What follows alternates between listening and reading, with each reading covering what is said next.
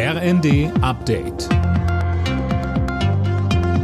Stündlich neu. Auf den Punkt informiert. Ich bin Anna Löwer. Guten Morgen. Der Höhepunkt der Sommerwelle bei den Corona-Infektionen ist laut Robert Koch Institut überschritten. Im RKI-Wochenbericht heißt es, die Zahlen gehen in allen Bundesländern und in allen Altersgruppen zurück. Die Sieben-Tage-Inzidenz sank zuletzt um 27 Prozent. Trotzdem bleibe der Infektionsdruck hoch, heißt es vom RKI.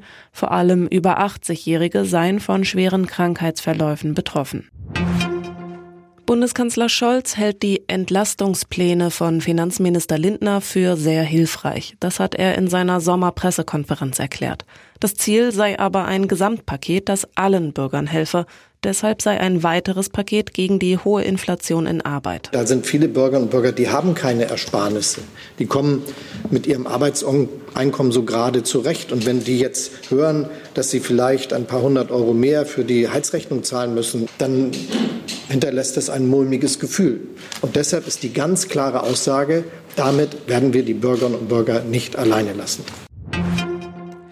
Bei einem Achterbahnunfall im Legoland im bayerischen Günzburg sind mehr als 30 Menschen verletzt worden. Die meisten haben Schnittverletzungen und Prellungen, zwei wurden schwer verletzt, so die Polizei Kempten. Ein Zug hatte plötzlich gebremst, ein anderer war aufgefahren.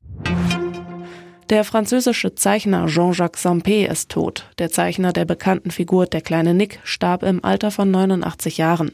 Sampé hatte die Figur Der kleine Nick mit Asterix-Zeichner Guschini erfunden und über 200 Episoden gezeichnet.